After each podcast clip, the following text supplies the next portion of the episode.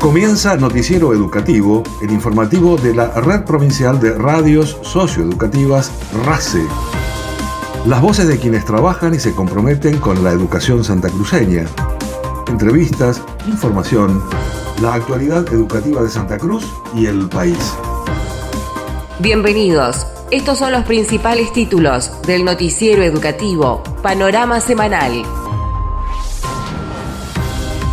En audiencia paritaria, el Consejo de Educación presentó una nueva oferta salarial a los gremios docentes ADOSAC y AMET. El vivero de la Escuela Especial número 13 de Caleta Olivia sufrió destrozos de consideración.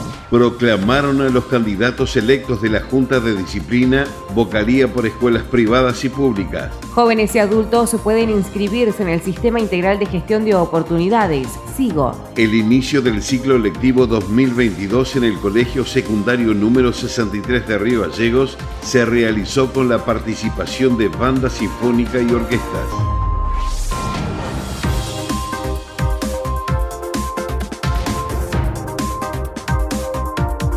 En audiencia paritaria entre el Consejo de Educación y los gremios docentes ADOSAC y AMET, se presentó una nueva oferta salarial que elevará el valor punto a 226,8072 en el mes de julio el vicepresidente del Consejo Provincial de Educación, Ismael Enrique, calificó la propuesta mejorada y superadora. La propuesta concreta es, nosotros vamos a aumentar en tres tramos el valor punto índice hasta julio, el valor punto índice es el monto en valor dinero que se multiplica por cada uno de los cargos y eso es al básico. Cuando hablamos de valor punto índice hablamos de aumento al básico, concretamente. Proponemos hacer elevar este punto índice a el mes de julio donde un docente va a llegar a cobrar 5.198 por cargo, estamos hablando de cargo inicial, sin antigüedad, sin carga familiar, y 65.198 con 94 para el salario del mes de julio. En ese momento digo en julio, cuando llegue un aumento también del FONIT, el Fondo Nacional de Incentivo Docente,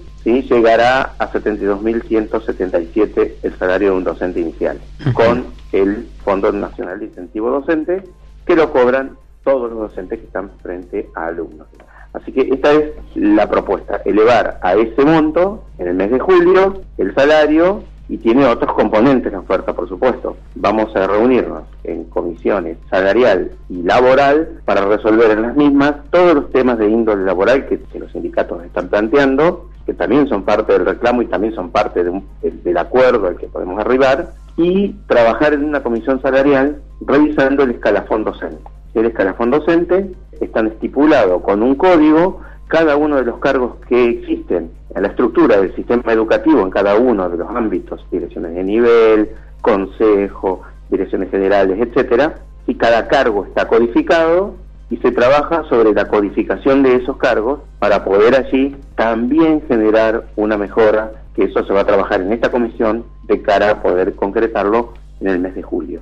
Así que bueno, de esto se compone la oferta salarial que nosotros este, formulamos ayer a los docentes y por supuesto, como decía antes, estamos a la espera de que se desarrollen estos congresos y estas asambleas. Además, esto también quedó escrito en el acta, nosotros pusimos en valor que ya se percibió el aumento de la ayuda escolar, que pasó a 9.500 y 19.000 para hijos con discapacidad. Y también pusimos en valor un aumento de la asignación de escolaridad, inicial, primaria, media y superior, que se aumentó en un 200% y se eleva a 1.500 pesos por cada chico escolarizado. Esto también implica, por ejemplo, una mejora en los docentes que tienen niños y que tienen niños en edad de escolaridad. El vicepresidente del Consejo de Educación aclaró que llevarán a cabo una reunión salarial y laboral para tratar todos los reclamos expuestos por los sindicatos docentes.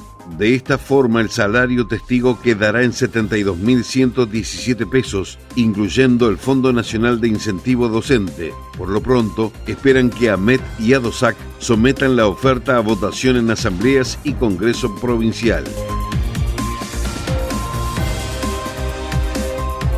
El vivero de la Escuela Especial número 13 de Caleta Olivia sufrió un hecho vandálico. El director general de Zona Norte, José Alberto Alonso, repudió el destrozo que causaron en la escuela y explicó que el vivero es un proyecto educativo que ha llevado muchos años y trabajo de la comunidad educativa. La verdad es que son hechos de vandalismo absolutamente inexplicables injustos que uno no le encuentra ningún sentido ni motivación, en general como a ningún otro hecho de vandalismo, pero muy particularmente cuando esto ocurre en una escuela, en una institución educativa. ¿A quién se le puede ocurrir dañar el edificio de una escuela, las instalaciones de una escuela?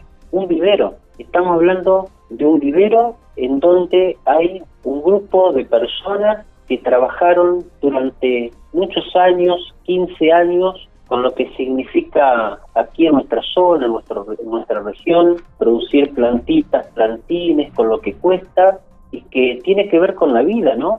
Con, con festejar la vida, con ver cómo una planta germina, crece, que están eh, destinados dentro de un proyecto del que formó parte alumnos y alumnas, pibes y pibas durante 15 años que se habrán asombrado con la maravilla de, la naturaleza que significa ver crecer una planta, docentes, padres, personal de la cooperadora y que con mucho esfuerzo han llevado adelante. Un esfuerzo que aparte nosotros lo vemos a diario como el que hace la gente de mantenimiento para mantener en condiciones los edificios escolares, para que, eh, porque las escuelas, pongamos en claro esto, son para los pibes y para las pibas, son para nuestros chicos, para nuestras chicas.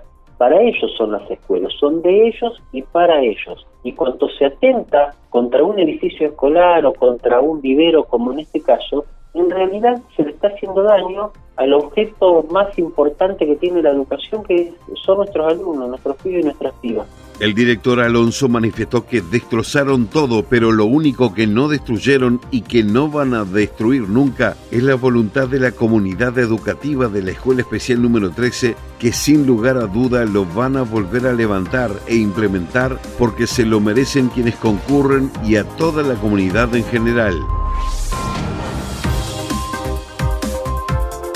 Se realizó el acto de proclamación de candidatos electos para integrar la Junta de Disciplina, vocalía por escuelas privadas y públicas. El vocal por el Poder Ejecutivo, Horacio Pérez Osuna, se refirió a este evento en los siguientes términos. En el acto que se realizó en la UTN dimos el inicio y proclamación a los nuevos integrantes de la Junta de Disciplina, como así también los vocales por escuela pública y como de escuela de gestión privada. Este acto estuvo acompañado por el vicepresidente Ismael Enrique, la secretaria de Coordinación Educativa, la profesora Norma Benedetto, los vocales ingresantes, como así también los miembros de Junta Disciplina. Este acto se llevó a cabo haciendo entrega de sus diplomas correspondientes, como así también las resoluciones del Consejo donde avalan eh, cada lugar, ¿no? cada puesto. También le dimos continuidad, ya que esto, estas elecciones se tendrían que haber hecho en el año 2020, pero como todos recordarán, a través de lo que pasó en el mundo con el tema de la pandemia, se retrasaron dos años, 2020 y 2021. Se pudo llevar a cabo, obviamente, con un calendario ajustado, en una situación de excepción, pero bueno, se pudo realizar como siempre nos marcó nuestra presidenta y, y nuestra gobernadora, llevar a cabo todas las situaciones para que encuadren y que queden al día las diferentes juntas, como las vocalías. Eh, próximamente estamos armando ya para la junta de clasificación. Nos lleva eh, aproximadamente 90 días. Los tres miembros electos son los profesores Ezequiel Alós, Alba Villagra y Susana Verois. El vicepresidente del Consejo de Educación Ismael Enrique instó al nuevo equipo a trabajar todos juntos, codo a codo, en función de la educación pública, popular e inclusiva para que cada uno de las y los estudiantes de esta provincia puedan sentir que tienen una escuela pública que los abraza, los contiene y les garantiza un recorrido formativo, el cual les permitirá crecer y formar parte del engrandecimiento de esta provincia.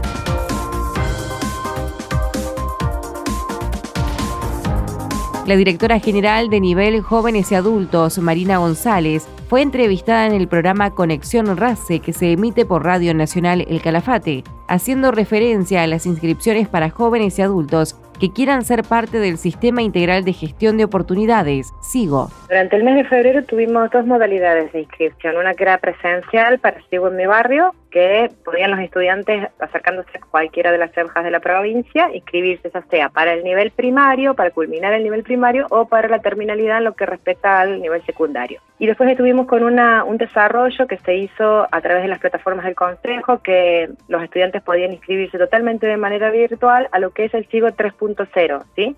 que es esta modalidad de cursada para secundaria, donde todo el trayecto que el estudiante tiene que hacer lo realiza de manera virtual. Hoy justamente cerró esa inscripción con un total de 634 nuevos inscriptos, lo que es un número bastante importante para la modalidad. Marina González explicó que Sigo Terminalidad está destinado a aquellos estudiantes de cualquier escuela de la provincia que culminaron el secundario pero deben asignaturas tanto de planes de estudios antiguos como vigentes. Dijo además que para acceder a SIGO deben acreditar como mínimo un año de cursado del último año del nivel secundario. Los interesados en conocer más del acceso al plan, el modo de estudio y de evaluación deberán concurrir a las EPCA más cercana o bien pueden contactarse a los teléfonos de la Dirección General de Educación Adultos 2966 42 55 18 y programa Sigo 3.0 2966 67 63 51.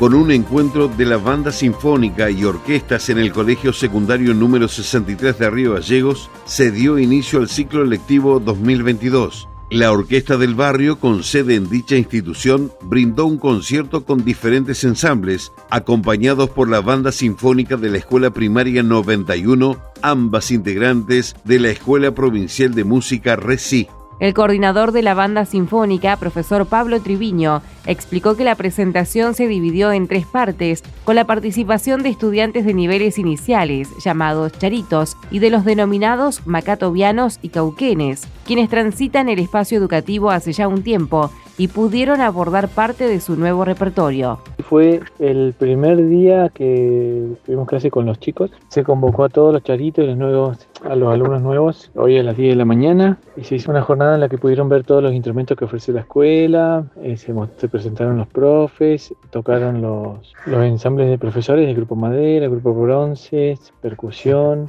y cuerdas, todo por separado. Y se mostraron cada uno de los instrumentos. Después hubo un momento en el que mm, tocamos todos juntos, los profes, una obra sinfónica. Y después hubo un momento en el que los chicos pudieron recorrer ahí en el gimnasio los instrumentos, encontrarse con sus profes. Los que todavía no sabían qué instrumento elegir, este, ahí tuvieron la oportunidad de ver los instrumentos, hablar con los profesores para que le expliquen y, ver si, si, se deciden por algún instrumento. Después de eso terminó la jornada de charitos, que son los iniciales, y llegaron los chicos más grandes, que son los cauquenes macatovianos, y tuvimos un ensayo normal, clase de fila y ensayo normal, con todo éxito. Treviño destacó la gran demanda de inscripciones de estudiantes nuevos y reinscripciones de años anteriores y subrayó que esta escuela genera espacios de encuentros musicales que brindan a los futuros músicos el desarrollo de habilidades concretas, sociales, de contención y preparación musical, fortaleciendo además sus trayectorias escolares. Los y las interesados en inscribirse en la escuela RECI encontrarán el correspondiente formulario en el portal educacionsantacruz.gov.ar. El área de educación especial y de educación sexual integral concretaron una jornada de trabajo en la Escuela Especial número 7 Las Heras, actividad que estuvo a cargo de los referentes territoriales del equipo provincial de ESI Problemáticas Complejas y Convivencias, en la que trataron normativas, calendario escolar, canales de comunicación y materiales didácticos. El referente de ESI en zona centro, licenciado Gustavo Laguardia, explicó que reflexionaron sobre la misión y rol del equipo técnico y del proyecto educativo institucional junto con el equipo directivo de la Escuela Especial número 7. Como parte de la planificación territorial de ESI para la ciudad de Las Heras, junto con, mi compañero, el licenciado Nicolás López, estuvimos presentes en la Escuela Especial número 7 eh, en una jornada planificada de trabajo con directivos, referentes y docentes de la institución, por sobre todas las cosas para poder profundizar en tres ejes de la planificación ESI 2022 para la provincia de Santa Cruz. De manera puntual, reflexionamos y profundizamos en lo que es eh, la misión y el rol de los referentes institucionales de ESI. De hecho, esta institución cuenta con dos que tienen continuidad en el cargo, por lo tanto es muy ameno compartir experiencias de trabajo con ellos y también acerca del proyecto educativo institucional que integra de manera no solo teórica sino práctica la ESI, así como también las jornadas de Educar en Igualdad. Eso dio lugar también a la reflexión y participación de la gente del equipo directivo. Se informó acerca de las capacitaciones CESI para este año, que tienen que ver con la tercer cohorte de la diplomatura para docentes, también para lo que es una capacitación que se hará para equipos de supervisión y directivos, como así también una continuidad en la capacitación para familias. Finalmente, hubo un espacio también para actualizar la reflexión acerca de las últimas resoluciones del Consejo Provincial de Educación, como así también el calendario ESI y algunas novedades que tienen que ver con nuevos acuerdos, con los protocolos que se están actualizando, protocolos de acción que son presentados como caminos de cuidado y por sobre todo las cosas que ayudan a responder a qué, hacemos cuando acontecen las cosas. Pero lo que hay que decir es que casi 70 estudiantes de la escuela especial en la ciudad de Las Heras tienen ESI que está garantizada por sus directivos, como así también por los referentes, como ya habíamos dicho en su continuidad, y los docentes que cada vez están más interesados no solo en participar, sino en seguir capacitándose. La Guardia destacó el trabajo conjunto de directivos, referentes y personal docente para brindar los contenidos y acompañamiento de la educación sexual integral a los y las estudiantes de las eras y su compromiso para continuar perfeccionándose y capacitándose.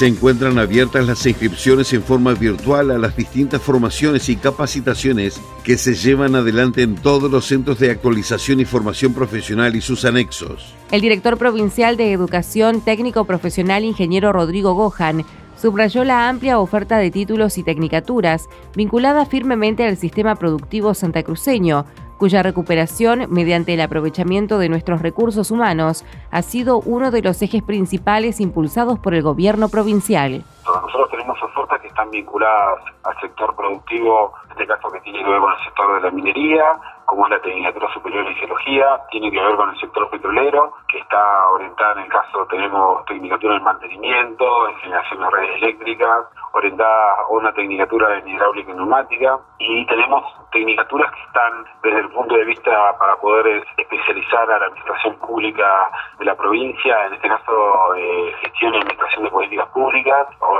tenemos tecnicaturas también que tienen que ver con el ámbito de la construcción, una especialización para los maestros de obra, como así también la tecnicatura de obras viales, tecnicaturas que tienen que ver con este sistema productivo que uno de los ejes principales de este gobierno de la provincia de Santa Cruz, que establece recuperar que el recurso humano que tengamos lo podemos llevar adelante, pensando que la minería o el petróleo, la pesca, el turismo y la propia administración pública son los motores de lo que tenemos como eje principal, entender que los jóvenes se puedan vincular, contemplando que todas estas tecnicaturas persiguen como objetivo no solamente la vinculación, sino entender también esa política de soberanía que tenemos, esa posibilidad que tengamos de que se puedan trasladar los jóvenes en muchos puntos de la provincia de Santa Cruz, que se puedan, en este caso, especializar y poder vincularse a esta industria que está diversa en cada punto de rincón de, la misma provincia. Las tecnicaturas piden el título secundario, terminaría en el nivel medio, pero también tenemos como establece la ley, la ley de educación superior, eh, en este caso la posibilidad de los para los mayores de 25 años poder rendir un examen que tiene que ver con cuestiones de cultura, para poder de esta manera a través del mismo poder acceder a, la oferta de educación superior. Así que es una propuesta más que abierta para todos los, estudiantes, eh, todos los jóvenes, todos los ciudadanos que tengamos en la misma provincia. Y como decíamos, tenemos más de 12 sedes en la provincia de Santa Cruz, estamos en todos los puntos de, las localidades que tengamos acá en Santa Cruz y podemos tener la posibilidad de, de poder tener esta diversidad de oferta como te mencionaba. Gohan señaló que estos títulos permiten acceder a la educación superior a todas las y los interesados, incluyendo a aquellos mayores de 25 años que aún no tuvieran su ciclo básico completo a partir de los exámenes niveladores. El objetivo es promover la adquisición y el dominio de competencias básicas, profesionales y sociales asociadas a diferentes campos ocupacionales para permitir insertarse en el perfil profesional de la provincia a todas y todos.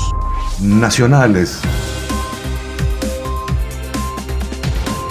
El Ministerio de Educación de la Nación anunció que a partir de mayo comenzará la entrega de libros de literatura a todos los establecimientos escolares de nivel inicial en el marco del programa Libros para Aprender. Jaime Persic recordó que el material de lectura se distribuirá entre más de 18.800 escuelas públicas de gestión estatal o privadas de cuota cero en todo el país. El ministro de Educación remarcó que este programa es resultado del trabajo conjunto entre editoriales y empresas argentinas junto con la cartera educativa para garantizar los contenidos y recuperar la presencialidad plena de los y las estudiantes. Una inversión muy grande realizada en la Argentina, en 15 editoriales argentinas, en gráficas argentinas, que redunda en, una intensificación de los aprendizajes de lengua y matemática que para nosotros son centrales en la recuperación de, de la presencialidad plena y de la normalidad escolar. Por otra parte, desde el Ministerio se resaltó la distribución en marcha de más de 8 millones de libros, elegidos de modo federal, por cada jurisdicción, mediante una inversión superior a los 6 mil millones de pesos. Noticiero Educativo RACE, las voces de los protagonistas. Noticiero Educativo se elabora con información propia, aportes de las áreas de prensa del Consejo Provincial de Educación y el Gobierno de Santa Cruz, Ministerio de Educación de la Nación y portales educativos. Una producción de la Red Provincial de Radios Socioeducativas. Noticiero Educativo RACE, una producción integral del equipo de la Red Provincial de Radios Socioeducativas de Santa Cruz.